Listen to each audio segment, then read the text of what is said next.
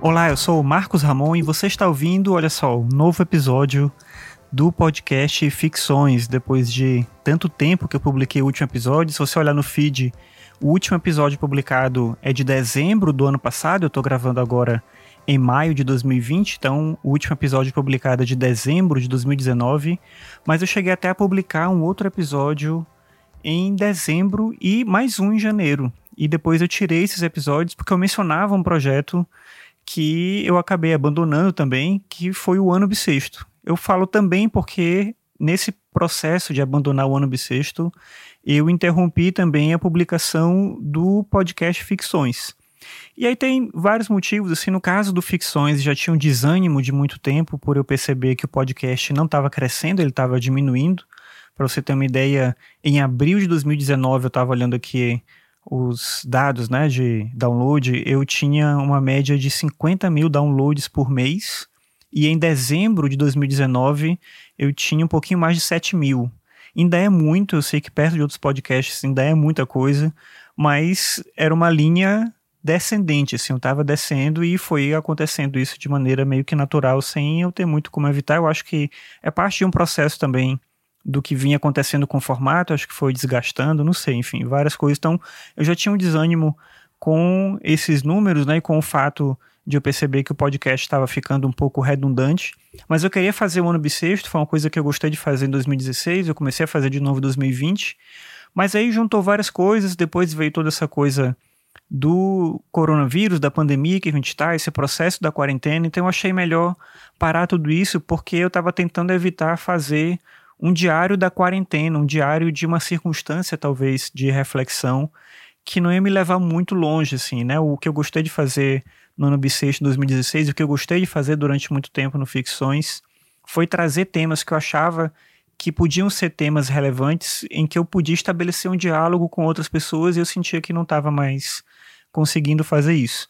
Mas aí, recentemente, o Marcos Keller, que é lá do Mundo Freak, me convidou para participar de um programa, de um podcast chamado Arco 43, um episódio específico, para falar sobre o uso de podcast na educação.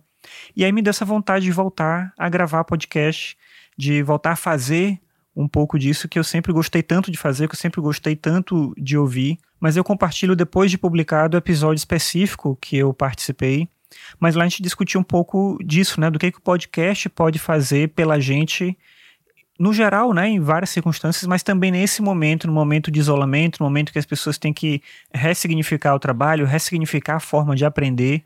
E aí eu fiquei pensando que eu mesmo, eu não estou ouvindo muito podcast, mas eu sei da importância de a gente ter contato com coisas que nos ajudam a passar por esse período específico, é complicado, mas que nos ajudam a passar por momentos difíceis da nossa vida, independente de ser essa questão agora da pandemia ou não.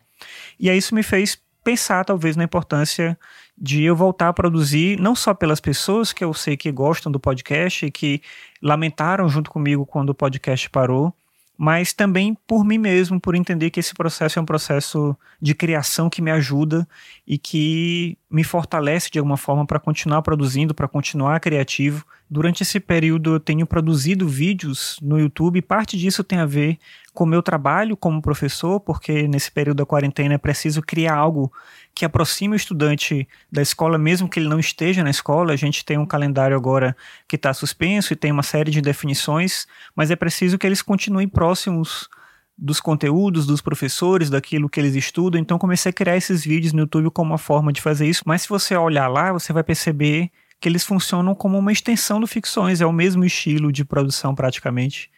Claro que está em vídeo, tem, tem uma outra coisa lá, mas eu não uso tantos recursos visuais e talvez funcionasse o que está ali exatamente como podcast, salvo um caso ou outro, né? Claro que são duas produções diferentes, mas eu sei que elas se complementam. E no fim, esse episódio específico é para dizer que você pode esperar novos episódios do Ficções aos poucos, mas eu vou tentar trazer coisas que têm a ver com as leituras que eu estou fazendo, que têm a ver com a pesquisa que eu estou empreendendo nesse momento e acho que talvez tenham coisas legais aí para você acompanhar junto comigo nessa nova forma de pensar e de fazer podcast dentro do Ficções. Eu quero continuar fazendo, mas sem uma pressão que eu me coloquei em outros momentos. Eu já falei sobre isso também, né? Essa ideia da gente não ter essa pressão de produzir em termos de quantidade, como eu sempre quis fazer, eu sempre quis produzir muito, né, criar muita coisa. E eu não sei até que ponto isso foi legal para mim, porque como eu falei, eu acabei me cansando e achando que eu tava só me repetindo, que eu não tinha mais nada para falar que fosse interessante para você que tá me ouvindo. E não, talvez tenha alguma coisa que eu possa falar ainda que sirva não como forma de aprendizado de maneira especificamente, mas como uma estratégia de diálogo para que a gente possa de alguma forma pensar juntos sobre coisas que acontecem na nossa vida, que acontecem a partir de leituras, que acontecem a partir, sei lá, de produtos culturais que a gente pode acessar. E é sempre isso que o Ficções foi para mim desde o começo. E eu não queria ter que perder essa perspectiva e, não sei, quem sabe funciona a partir de agora. Se você ficou com o podcast assinado no seu feed durante todo esse tempo, eu agradeço por você ter essa esperança de um novo episódio, e aqui está esse novo episódio. Se você está voltando agora, eu agradeço também. Se você me conheceu agora, nesse momento, você pode me acompanhar no marcosramon.net barra ficções. E no Twitter é arroba podcastficções. É isso por hoje, muito obrigado e até a próxima.